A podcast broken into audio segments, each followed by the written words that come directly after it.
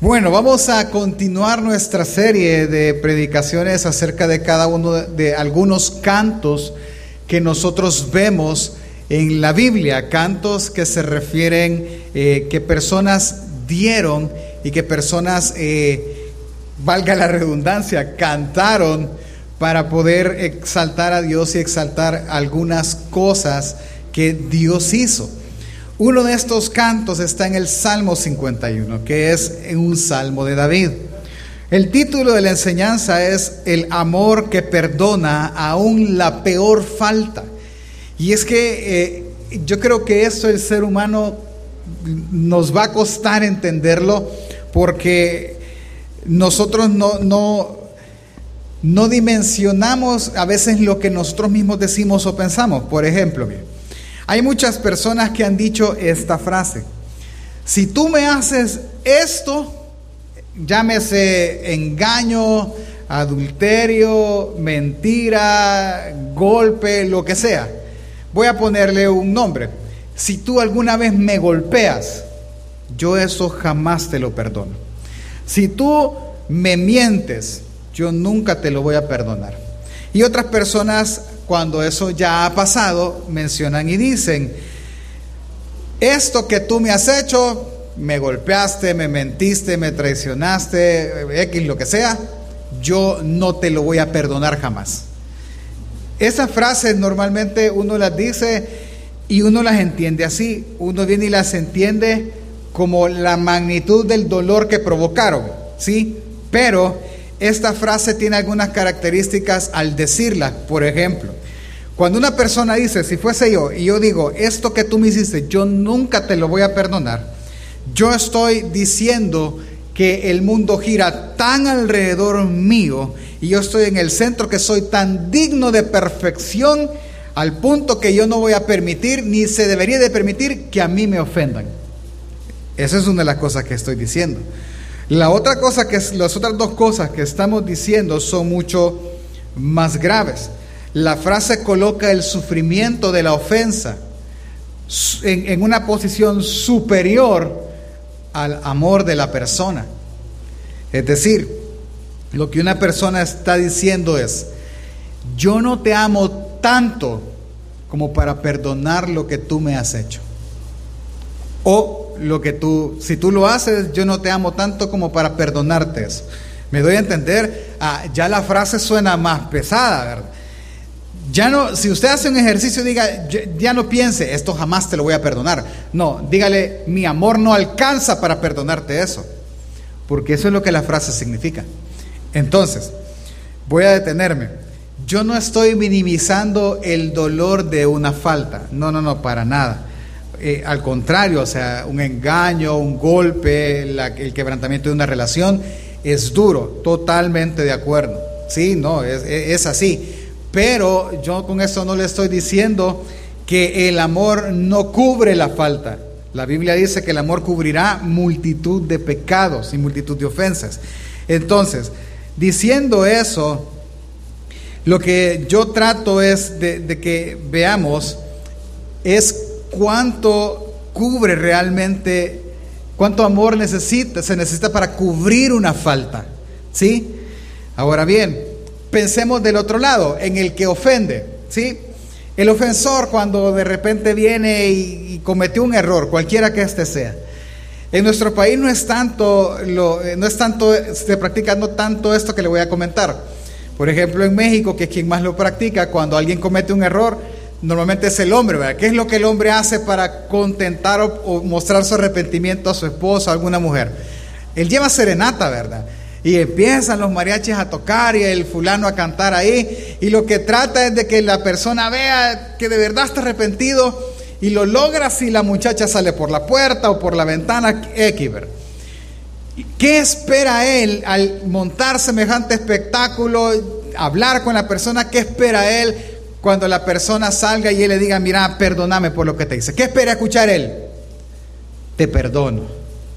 Y si él, si, si la mujer o quien sea dice, te perdono, ya el tipo de música cambia, ¿verdad? Cante X canción, ¿verdad? Cante si nos dejan, ¿verdad? Y, y el ritmo cambia. Porque se está celebrando el perdón. Pero ¿qué pasa si la persona viene y está esperando la respuesta, mira, te pido perdón, y la persona ofendida dice, no te perdono? ¿Qué le pasa al ofensor? No, él se va frustrado, triste, por gusto, los 500 dólares de la serenata. O sea, él, él decepcionado totalmente. ¿Qué es lo que quiero tratar de introducir con todo esto? Mire, es que si Dios nos perdonó a nosotros, si ese amor fue lo suficientemente grande para perdonarnos, entonces cantemos. Testifica acerca del perdón de Dios. Y si has vuelto a pecar, pues arrepiéntete, porque abogado tienes para con el Padre a Jesucristo el justo.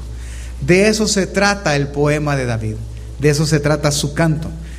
Así que acompáñeme para que oremos y estudiemos este hermoso canto. Señor, te doy gracias por la por el privilegio que me das de poder estar acá, Señor, y exponer tu palabra. Yo te ruego, Señor, que tú me ayudes a poder tener las palabras correctas, Dios, a poder edificar tu iglesia, Dios, y prepara el corazón de cada uno de nosotros a esta preciosa verdad que vamos a aprender. En el nombre de Jesús, amén y amén. Ok, voy a poner algo en contexto. Acompáñeme, por favor, Levíticos capítulo 20, versículo 10. Levíticos se traduce en la ley ceremonial. Una de esas leyes ceremoniales que cubría obviamente al sacerdote y a todo mundo es esta. Si un hombre cometiera adulterio con la mujer de su prójimo, el adúltero y la adúltera indefectiblemente serán muertos. La idea es que el adulterio es causa de muerte. Punto. ¿Sí? Es decir, que la pena por el pecado del adulterio es la pena capital. Tiene que morir. Él y ella, ambos deben morir. ¿Sí? Eso creo que queda claro. Ok, eso dice la ley. Entonces empecemos. ¿Cuál es el salmo o el canto que vamos a estudiar? Es el Salmo 51. Solo voy a leer una fracción del salmo para que sepamos más o menos cuál es y luego vamos a leer la historia que causa que se cante esto. Capítulo 51, verso del 4 al 7 de Salmos, dice, contra ti, contra ti solo he pecado y he hecho lo malo delante de tus ojos, para que seas reconocido justo en tu palabra y tenido por puro en tus juicios. Y aquí en maldad he sido formado y en pecado me consiguió mi madre. He aquí tú amas la verdad en lo íntimo y en lo secreto me has hecho comprender sabiduría. Purifícame con hisopo y seré limpio, lávame y seré más blanco que la nieve. Ese salmo es muy hermoso, indiscutiblemente, pero la pregunta es, ¿qué llevó a David a escribir este salmo? Cada uno de los salmos de David, la gran mayoría de ellos, por no decir todos, tienen una historia detrás que los lleva a escribir y a cantar ese salmo o en, nuestro caso. Ahora, ¿cuál fue esa situación que lo llevó a cantar esto? Acompáñeme por favor, le voy a contar rápido la historia, aunque usted creo que la sabe. Segunda de Samuel 11 del 1, bueno, capítulo 11 y 12. Vamos ahorita al capítulo 11. Hablemos de lo que pasó.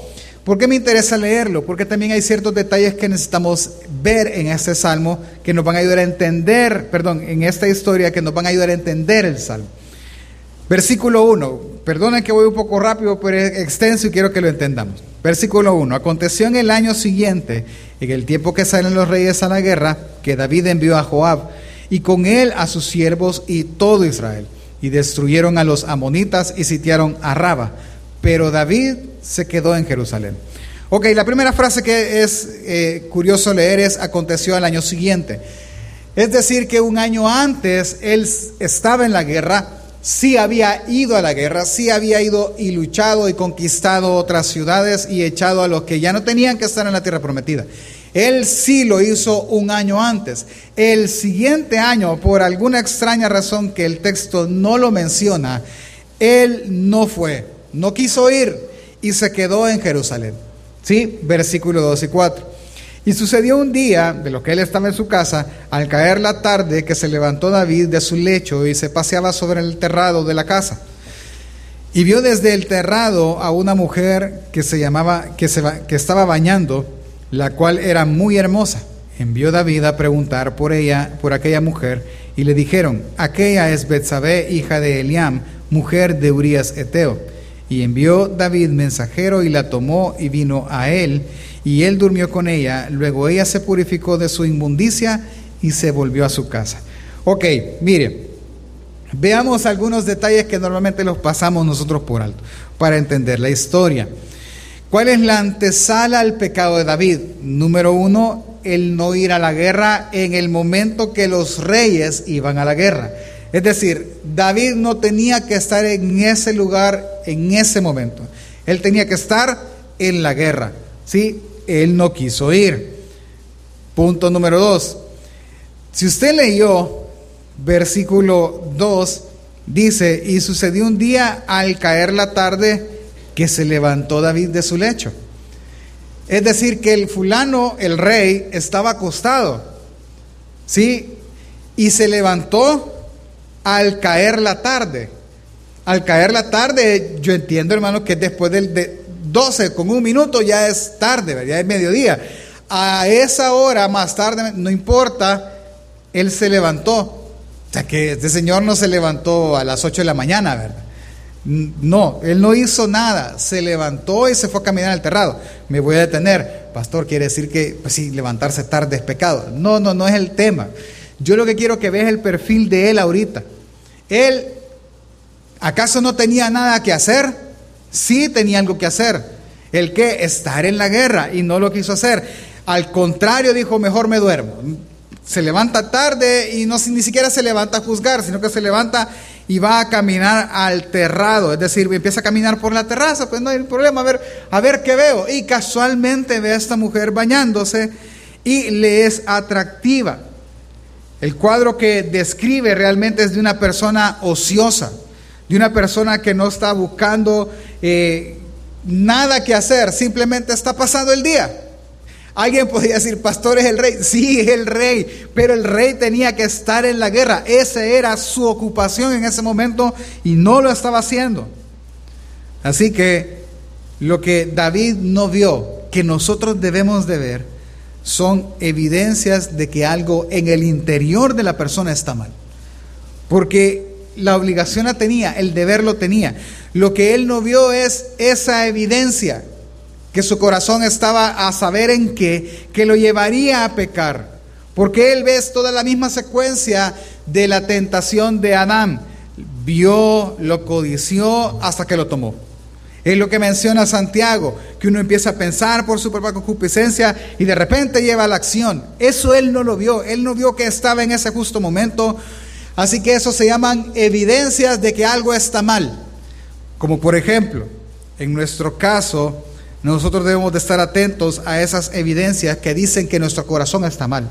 Por ejemplo, ya no leo, hoy veo y no leí la Biblia, hoy no oré, ve, hoy, hoy quise gritarle a fulano, hoy no quise ir a la iglesia, hoy de verdad tengo, días de no orar. Cada una de esas cosas son evidencias de que algo está mal adentro. Y es donde uno debe de, venir y sentarse y reflexionar qué está mal adentro, que es algo que David no hizo. Sigamos el relato. Viene él, vio a la mujer, no le bastó, preguntó quién era ella, le dijeron que era casada. Viene él y dijo, bueno, hay un interés, me interesa, mandó un mensajero, mandó por ella, adulteró Estando ella casada, obviamente, ella viene, se limpia de su inmundicia y se va. Y aquí no ha pasado nada. Hasta ese punto cualquiera pudiese decir, ¿quiénes son los que saben? Sabe el mensajero que la fue a traer. Sabe a quien le preguntó. Nada más. Digamos que esos son esas dos personas. Así que el rey puede comprar esas voluntades y no pasa nada. Lo que vemos ahorita es ya a una persona que pecó. ¿Sí? Pero ahora el punto viene y es esto hay un pecado. David si algo sí tenía a su mano, que era que todos los reyes tenían que tener y todos los reyes debían de escribir, era la ley de Moisés. Entre ellas, Levíticos 20, justo el que leímos. Entonces David tenía algo en mente. Yo acabo de adulterar y el, el precio por el pecado del adulterio, ¿cuál es? la muerte. Uy, qué vergüenza que al que vayan a apedrear ahora, porque esa era la muerte, apedrearlo en la plaza pública, era el rey. Y era a la mujer de uno de los soldados del rey. O sea que en lo que Urias Eteo andaba peleando, donde debió de estar el rey, el rey no quiso ir, porque se quedó con la mujer de Urias. Punto. Qué vergüenza. No, esto no puede ser. Nadie debe de darse cuenta de lo que yo acabo de hacer. Y entonces viene el segundo intento, una evidencia más grande todavía de que algo está pasando, el que tratar de cubrir por medios propios el pecado que cometí. Viene David y empieza, ok, hay que cubrir. Bueno, fácil, ah, porque vino la mujer y le dice, ok, mira, yo estoy embarazada. Híjole, aquí, aquí sí ya estamos mal. Porque ahora sí se va a saber que alguien se acostó con ella, van a empezar a preguntar y le pueden comprar la voluntad de estos dos y van a decir que soy yo, van a, va a morir la mujer y voy a morir yo. No, no puede ser. Así que, ¿saben qué? Mándenme a traer a Urias. Van a traer a Urias. Lo llevan donde el rey le pregunta por la guerra, el protocolo normal, y le dice, porque sos bueno, mira, deberías irte a dormir a tu casa. Viene despachado, se va el fulano y el fulano dice, no, no es posible que que allá están mis, generales peleando, está el arca del pacto en una tienda, eh, y yo estoy aquí en, mi casa, en mi cama, comiendo, bebiendo, y, puedo estar con mi mujer. No, me voy a quedar afuera. Y no siquiera entró a la casa de ella. Se quedó ahí. Le, dice, le dicen a David, mira rey, no fue Urias a su casa. Ah, mandarlo a traer, decirle que va a comer conmigo. Come con él y literal lo emborracha con la intención de que él vaya a su casa, duerma con su mujer, y lo que quiere él que, que la gente sepa es que, ah, ella sabe quedó embarazada el día que vino Urias, ahí quedó embarazada. Y nada, el fulano no quiso ir ni bolo. Y el Señor, le, David viene y le pregunta, ¿por qué no lo has hecho? Versículo, capítulo 11, versículo 11 de 2 de Samuel dice, y él respondió a David, el arca e Israel y Judá están bajo tiendas, y mi señor Joab y los siervos de mi señor en el campo. Y había yo de entrar a mi casa para comer y beber y dormir con mi mujer, por vida tuya, es decir, por tu vida, rey, y por vida de tu alma, que yo no haré tal cosa. Va, hoy sí se le doró, ya no hay, no hay forma de hacer entrar a este hombre en su casa. Ok, bueno, como para todo hay una salida legal, ¿verdad? La única salida legal que le queda a David, perdón, es que Urias muera. Así que eso está fácil, mándenlo a la guerra y pónganlo en lo más duro de la guerra. Viene, reciben las órdenes allá y al pobre lo ponen justo abajo de las murallas. Cuando la, la guerra está reciando y justo pues los flecheros y las piedras lo matan. Joab manda al mensajero al rey y le dice, mira, dale este, rendile cuentas al rey de esto. Y cuando el rey se enoje y te pregunte que por qué atacamos tan cerca de la muralla, le vas a decir que Urias murió. ¿Ok? Viene y empieza a mirar y, nos acercamos a la, muralla y todo esto. Y cuando en, el relato que tiene Joab en su mente, el rey empieza a cambiar de, de por qué hicieron esa torpeza, ¿verdad? O sea, es un error de niño. ¿Por qué? Le dice el mensajero, y Urias, tu siervo Urias murió. Ah, bueno, decirle a Joab que no hay ningún problema, que tenga ánimo, que siga adelante. Se acabó el problema. Entonces en la mente de David está, ya no me pueden apedrear porque es legal que yo ahora tome a Betsabé porque Urias murió. Así que no pasa nada. Pero no hay que ser así, ¿verdad? Que la mujer tenga su luto. Versículo 26 al 27. Oyendo la mujer de oyendo la mujer de Urías que su marido Urías era muerto, hizo duelo por su marido. Y pasado el luto envió David y la trajo a su casa y fue ella su mujer y le dio a luz un hijo. Mas, es, mas esto que David había hecho fue desagradable ante los ojos del Señor. Ok, ¿qué es lo desagradable? ¿El pecado? No, no, no solo eso sino que lo siguiente. ¿Qué, qué figura usó David ante esto? La redención. ¿Sí? Ella no podía quedar viuda sola. No, no, no. No podía.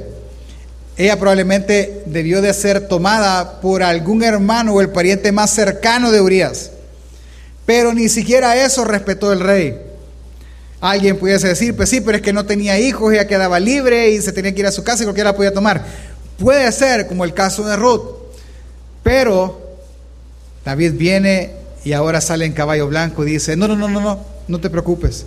Él estaba peleando por mí, yo cuido a esta mujer. Ay, sí, qué bonito el rey va. Wow, qué corazón más grande el del rey. ¿Qué vemos en esta historia? Dos cosas terribles al, ser humano. Número uno, qué corazón más podrido el del rey que era conforme al corazón de Dios. Que lo que él intentó hacer a toda costa, con todos los recursos a su disposición, fue cubrir un solo pecado que él había cometido. Y probablemente lo cubrió de los hombres. Los hombres, a excepción de los que le ayudaron, nadie sabe por qué lo hizo. Nadie. Solo, solo tienen el cuadro de qué bonito, ¿verdad? La mujer de Urias, David fue el redentor de ella. Los otros mil soldados que murieron, nadie redimió a las mujeres, pero ella sí, ¿verdad? O sea, qué bonito, qué acto más bonito el de David.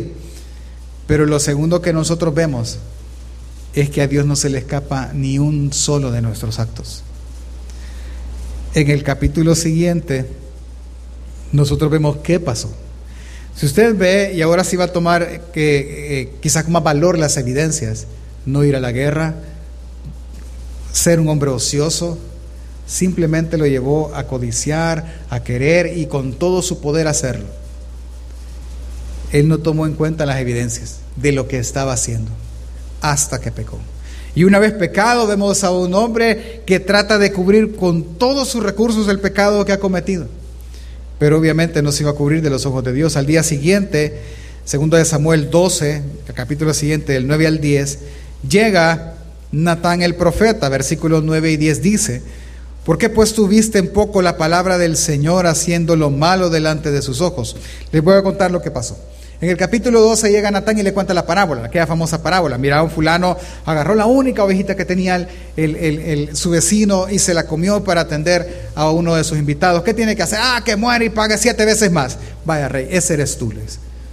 Y le empieza a decir por qué Tú mataste a tu, siervo Urias y tomaste la mujer, diría, haciendo lo malo ante los ojos de Dios. Así que le dice estas palabras, verso 9, ¿por qué tienes en poco la palabra del Señor haciendo lo malo ante sus ojos? A Urias eh, te heriste a espada y tomaste por, por mujer a su mujer y, y a él lo mataste con la espada de los hijos de Amón, por lo cual ahora no se apartará jamás de tu casa la espada, por cuanto menospreciaste y tomaste la mujer de Urías, Eteo, para que fuese tu mujer.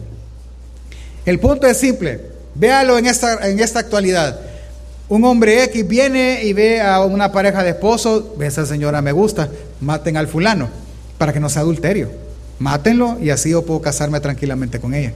Eso fue lo que él hizo. Así de desagradable. Y no le importó la ley, no le importó saber que podía morir y que debía morir.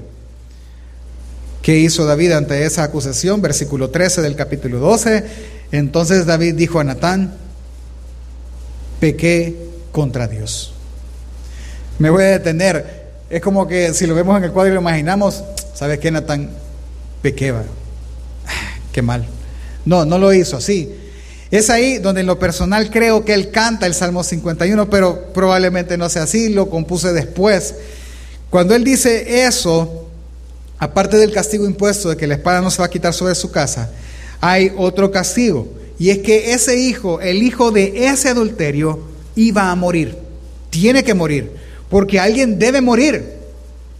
El rey debe morir. Betsabé debe de morir. Viene y le dijo, tu hijo, el que, que nació Betsabé, va a morir. Así que tranquilo, no te preocupes, el niño va a morir. Y David empieza hacer ayuno y arrepentirse y no comer, llorar y estar de luto antes que el niño muera, en lo que el niño está agonizando y bien enfermo. Una vez el niño muere, él viene y come pan. Y dice, bueno, ni modo, ya murió, tráiganme pan, me cambio mi vestido, démosle todo, no pasó nada, Dios no perdonó al niño, ya murió. Así que sigamos y, lo, y, y sus consejeros le preguntan, y ahora, ¿y por qué no estás de luto cuando ya tu hijo murió? ¿Y qué voy a hacer si ya murió? Pues no puedo hacer nada. Comió, bebió, se cambió, fue a consolar a Betsabé, durmió con ella, queda embarazada otra vez la señora y nace Salomón. Y la historia acaba ahí. Pero hay algo en la historia que nosotros debemos de recalcar. Es ahí donde David escribe el Salmo 51. El Salmo 51 al entender, al, conocer la historia, toma realce lo que él dice. Lo que nos enseña eh, Samuel en esta narrativa es que no hay pecado que para Dios esté oculto. No lo hay. Dios ve absolutamente todo. No hay pecado que se pueda cubrir por obras humanas o por actos humanos. En su momento saldrá a la luz. Y aunque no salga, Dios ya lo vio. Ahora, ¿qué dice el Salmo 51? En el momento que David se arrepiente, pasa esto. Le leo yo Samuel 12:20, dice, entonces David se levantó de la tierra, se lavó y se ungió y cambió sus ropas y entró en la casa del Señor y adoró. O fue ahí o fue cuando se arrepintió que él viene y expresa este canto. ¿Cuál es el canto? Capítulo 51, versículo 1 al 5 dice, el canto está dividido en tres grandes bloques. Ten piedad de mí, oh Dios, conforme a tu misericordia Conforme a la multitud de tus piedades, borra mis rebeliones. Lávame más y más de mi maldad y límpiame de mi pecado, porque yo, no yo reconozco mis rebeliones y mi pecado está delante de mí. Contra ti, contra ti solo he pecado y he hecho lo malo delante de tus ojos, para que seas reconocido justo en tu palabra y tenido por puro en tus juicios. He aquí en maldad he sido formado y en pecado me concibió mi madre. Voy a explicar algo, y es que acuérdese que esto es una canción, esto es un canto. Usted y yo no lo podemos tomar literal, sino simplemente tratar de ver la intención. Por ejemplo, hay canciones actuales que dicen, me voy a inventar una, ay, yo te bajaré las estrellas, la luna y te haré una casa ahí en, un cerro, en la luna, para que vivamos solitos. ¿Se puede hacer eso? No, pero obviamente quizás en la canción se oye bonito, ay, sí, bien bonito en un lugar, pero es mentira, pues no lo puede hacer. Me debe entender, es lo mismo. Lo digo por el último texto. He aquí en maldad he sido formado y en pecado me concibió mi madre. Algunos piensan que David fue producto de un adulterio. No, no es así, es una canción. Él está diciendo lo siguiente. ¿Qué es lo que está diciendo? Que él y solo él es el único responsable del pecado. Nadie más. O sea, yo soy el pecador, yo soy el culpable, porque yo reconozco mis rebeliones. O sea, soy tan culpable que aún en el vientre de mi mamá yo estaba sucio del pecado. Cuando yo fui concebido, yo ya venía pecador. Así soy de pecador, Señor. Perdóname, límpiame, lávame. Y, la frase quizás clave de, de esta porción es el 3, porque yo reconozco mis rebeliones. Es que no vemos a un rey ahora que está pensando, es que si la mujer no se hubiera parecido ahí chulona a bañarse, yo no hubiera pecado. Es que, es que si yo hubiera ido a la guerra no hubiera pasado. Él no vemos a un rey así. No vemos un rey arrepintiéndose ahora de las evidencias que él no vio. Si me hubiera levantado más temprano. Él no, no vemos a un rey así. Vemos a un rey que reconoce que él quiso hacerlo así y que se hace 100% responsable de su pecado. Y reconoce que él necesita que Dios le lave, que Dios lo limpie y que borre su pecado. En ningún momento usted va a ver en el canto que él, justifica su actuar. No, él reconoce lo sucio que está. Él reconoce que necesita que Dios borre cada una de sus transgresiones. Él no vemos a un rey que ante las circunstancias llega a Natán, ¿verdad? No, mira lo que acabas de hacer. No, mira, yo, yo solo quería verla, que no, pasó. de la nada, de repente ya estamos en la cama. no vemos a un rey que justifica su pecado. Vemos a un rey que reconoce que Él está y va a recibir lo que va a recibir solo por responsabilidad absoluta de Él y de nadie más. Y reconoce que solo Él puede lavarlo y limpiarlo.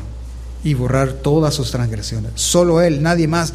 Yo no puedo, yo quise cubrir mi pecado y no pude. Versículo 6 al 14 dice, He aquí, tú amas la verdad en lo íntimo y en lo secreto me has hecho comprender sabiduría. Purifícame con hisopo y seré limpio. Lávame y seré más blanco que la nieve. Hazme oír gozo y alegría y se recrearán los huesos que has abatido. Esconde tu rostro de mis pecados y borra todas mis maldades. Crea en mí, oh Dios, un corazón limpio y renueva un espíritu recto dentro de mí. No me eches de delante de ti, no me quites de mí, no quites de mí tu Santo Espíritu. Vuélveme el gozo, devuélveme el gozo de tu salvación y espíritu noble me sustente. Entonces enseñaré a los transgresores tu camino y los pecadores se convertirán a ti. Líbrame de homicidio, oh Dios, Dios de mi salvación, cantará mi lengua tu justicia. Y ahora viene, una vez reconocido que Él es el único que puede, que, que Él es el único pecador, ahora Él reconoce que solo Dios lo puede transformar. ¿Sabe qué está haciendo Él? Y vamos a ir aterrizando ya. Lo que él está reconociendo es que si él tiene la oportunidad de volverlo a hacer, él lo volvería a hacer. El problema no es, y, escuche esto, el problema no es que él no haya ido a la guerra. Él puede haber dicho, no, el otro año, para que no me pase esta desgracia otra vez, yo cada vez que haya guerra, yo voy a ir. Y ya, y ya, ya no. Es más, destruyan la terraza, ya no quiero salir a esa terraza. Porque por la terraza fue que yo pequé. No, él no está diciendo eso. Él está diciendo que si él tiene la oportunidad de volver a pecar como pecó, él lo volvería a hacer. Porque el problema no es lo que lo llevó a hacerlo, el problema está dentro de él mismo. Es su corazón el problema. Y este canto está mostrando eso, está él reconociendo que si a él le ofrecieran tal cosa, él lo volvería a hacer. Si donde se perdió tuviera la oportunidad de ir, Cualquiera de nosotros, mire, esta es una de las mentiras más grandes de esa sociedad. Yo si volviera a tener la oportunidad de hacer este negocio, con lo mal que me fue, no lo haría. Hermanos, usted lo volvería a hacer. No se engañe. Su corazón es así de pecaminoso. No, pastor, yo no lo volvería a hacer. Se lo voy a enseñar con un ejemplo absurdo y ridículo. ¿Sí? Hace unos meses atrás empezó, empezó perdón, la, hexagonal, la octagonal final para ir al mundial, ¿verdad? ¿Y cuántos estuvieron pendientes de la selección nacional sabiendo que la selección volvería a perder? Todos, hermanos. No, es que hoy sí, es que hoy sí, la azulita tiene que ir. No, por gusto, por gusto. Es igualito. No, yo este pecado ya no lo volvería a cometer. Yo siempre escogería a Dios. No, volverías a escoger lo malo. No, no, no. No, pastor, es que ya sé, mira, yo lo que voy a hacer, me voy a levantar temprano, voy a hacer todo lo que tengo que hacer, voy a llegar temprano a la iglesia para... No, es que él está diciendo algo muy cierto. No es el problema las circunstancias que te evitan hacer las cosas para Dios o no pecar contra Dios. No es eso. El problema es tu corazón. No es la internet, no es el dinero, no es la muchacha, no es el muchacho, no es tu jefe, no es mi jefe, no es nada. Es tu corazón. Es tu corazón el que dice, Dios quiera que despidan a este maestro que tengo por jefe. Es tu corazón quien lo dice. Nadie más. Así que él no, eh, vean lo, lo sincera de esta oración. Él no está diciendo, Señor, cambia mis circunstancias para ya no pecar. No, él está diciendo, lava mi corazón, hazlo tú, hazme oír gozo, hazme eh, oír alegría, lávame, bórrame, renuévame. Eso es lo que está diciendo Él, yo soy el problema, a mí ayúdame. Por eso es que Él es un hombre conforme al corazón de Dios, porque Él reconoce su responsabilidad y su necesidad él entiende que solo Dios puede hacerlo. Y lo que, por lo que es conforme al corazón de Él también, es que hay una frase a la cual Él le tenía temor. Versículo 11. No me eches de delante de ti. ¿De dónde sacó esa idea David? de ver a Saúl, de cuando el Espíritu de Dios se apartó de Saúl. Él no quería lo mismo. No, Señor, renuévame, por favor, renuévame. No me hagas eso. No me lleves a donde lo llevó Saúl su pecado. Y el pecado de Saúl era desobediencia, no adulterio. Si lo quieren ver en un tema escandaloso. Y el canto termina diciendo, Señor, abre mis labios y, publicaré mi, y publicará mi boca tu alabanza, porque no quiero sacrificio que yo lo daría. No quieres holocausto. Los sacrificios de Dios son el espíritu quebrantado, el corazón contrito y humillado. No lo despreciarás tú, oh Dios. Haz bien con tu benevolencia, Sión. Edifica los muros de Jerusalén. Entonces te agradarán los sacrificios, te agradarán los sacrificios de tu justicia y el holocausto y ofrenda de todo, del todo quemada. Entonces ofrecerán becerros sobre su altar. Y el canto termina. ¿Cuál es la resolución entonces de David? David entiende dos cosas. Que Dios ve en Samuel todo pecado que el hombre comete. Pero también él ve que solo Dios puede otorgar el perdón y redención que él desea. Solo Dios puede. Él está diciendo, yo soy el único responsable del pecado. Solo Dios puede perdonar y ayudarme a no pecar más. Y cuando Él lo haga, yo testificaré la obra de Él. ¿Sabe qué es lo bonito en esto? Capítulo 12, versículo 13 de Segunda de Samuel. Entonces dijo David a Natán, pequé contra el Señor. Y Natán dijo a David, también el Señor ha remitido tu pecado no morirás. Y al oír esa palabra es que sale este precioso canto. Al tener el perdón, porque mire, es fácil decir, que es fácil que Dios diga, porque es una ofensa ante Dios, es fácil decir, Señor, que, que Dios nos diga, hijo, nunca perdonaré tu, tu adulterio. Eso yo no lo perdono. Él estará diciendo que su amor no puede tolerar ese tipo de pecado.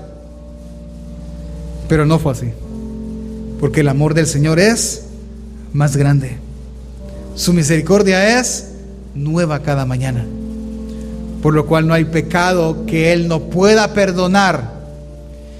Y no hay pecador arrepentido que Él no ame. Y ese es lo bonito del Evangelio. Es que el Evangelio es eso. ¿El qué, pastor? Es que Dios sí perdonó el adulterio de David. Ah, entonces Dios puede perdonar mi adulterio entonces. Sí, esa es la idea, pero es todavía más profunda. Él no perdonó un pecado, Él perdonó una vida. Y eso es lo que tiene que entenderse. Es que en otras palabras, él perdonó la vida del rey porque el rey debía de morir por su pecado. Pero Él le perdonó la vida y eso lo hizo cantar.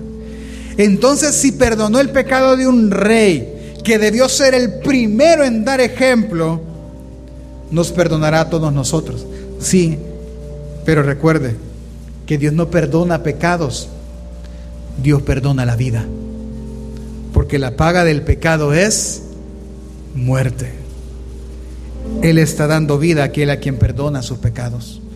Y la frase es más allá. Y eso es lo que nos lleva a pensar que no hay pecado que Dios no haya pagado y pecador arrepentido al que Él no haya perdonado. Esa es la magnitud del amor de Dios. Si a usted le han dicho alguna vez, ese pecado jamás te lo perdonaría, esa persona no es, el, el, amor de esa persona no es tan grande como para perdonar la falta, pero el amor de Dios es tan grande que no hay pecado de un pecador arrepentido que Él no perdone. Y por eso canta. Y su canto es, perdóname aún así, lávame, transfórmame, haz que solo pueda oír dicha y alegría. Por eso es que en Lucas 23 del 33 al 34, cuando Jesús está en la cruz, lo han latigado, lo han golpeado, han rifado sus vestidos, pusieron una corona de espinas, lo clavaron, le dijeron toda clase de infamias. Él dijo, versículo 34, Padre, perdónalos, porque no saben lo que hacen. Y que su amor por nosotros es tan grande, y fue tan grande, que perdonó aún las peores ofensas de todos nosotros al morir en esa cruz. Y a pesar de la ofensa del impío contra Dios todos los días, contra un Dios santo, él mismo dice en Ezequiel 3, 33, 11, diles, vivo yo, dice el Señor, que no quiero la muerte del impío, sino que se vuelva el impío de su camino y que viva. Volveos, volveos de vuestros malos caminos. ¿Por qué moriréis, oh casa de Israel? Ezequiel 18:32 dice, yo no quiero la muerte de nadie, conviértanse y vivirán. Lo afirma el Señor omnipotente. En una versión, así como la aprendimos el martes, dice el yo soy. Familia, entendamos, antes de venir a juzgar la tierra, el Señor vino a salvar a lo que se había perdido. Él vino a llamar al pecador al arrepentimiento. Él vino por los enfermos de pecado y no por el justo. Él vino por el que no tenía pastor él vino por los que habitaban en sombra y de muerte. No hay pecado que tú y yo hayamos cometido que el Salvador no pueda perdonar. No hay nada. Y ahora, no es el tema, pero déjeme enseñárselo rápidamente. Ahora entendamos el matrimonio y por qué el adulterio es tan así y por qué el amor es tan grande que Dios, Dios perdonaría el adulterio de su iglesia, como perdonó el adulterio de su pueblo siempre. A pesar de que hubo castigo, hubo juicio, Dios siempre rescató un remanente. ¿Por qué? Porque el matrimonio es figura de Cristo y la iglesia. Cuando el esposo o la esposa adulteran y el otro no lo perdona, lo que está diciendo es, mi amor por mi cónyuge no es tan grande como para perdonar ese pecado. Cuando la Biblia dice que debe de amar como Dios le amó a él como Dios ama a la iglesia. Y si Dios perdona la multitud de pecados de la iglesia, el cónyuge debería de perdonar por gracia la multitud de pecados del esposo. Porque el amor genuino, el amor de Dios, perdona aún la peor ofensa del pecador arrepentido. Por lo que podemos entonces resumir en una sola gran bendición, como lo dice Juan 13, el 1, la primera parte de la primera carta de Juan, capítulo 3, verso 1. Mirad cuál amor nos ha dado el Padre, que nos ha hecho hijos de Dios. Que nosotros podamos escuchar, tu pecado ha sido perdonado, nos debería de llevar a todos nosotros a cantar conscientemente de la gloria del Señor. Póngase de pie. Le termino diciendo esto. Si Dios perdonó tu pecado, canta y testifica. Y si tú has vuelto a pecar, abogado tienes para con el Padre, a Jesucristo justo. Si lo quisiéramos aplicar brevemente, primero haz, haz algo que para mí creo que es lo más importante. Hermano, reconoce, reconozcamos Así como David reconoció que hemos pecado contra Dios. No hemos pecado contra el esposo, la esposa, contra nadie. Hemos pecado contra Dios. No justifiques, no hemos pecado, Señor, yo he pecado, yo quise hacerlo. Yo yo quise hacerlo de esta manera, perdóname. Reconoce que tú pecaste porque así lo decidiste. Y sé humilde para pedirle a Él que Él te transforme. Y si Dios te ha perdonado, perdona tú también. Y si has experimentado el perdón de Dios, entonces cántale y adórale. Cierra tus ojos y oremos.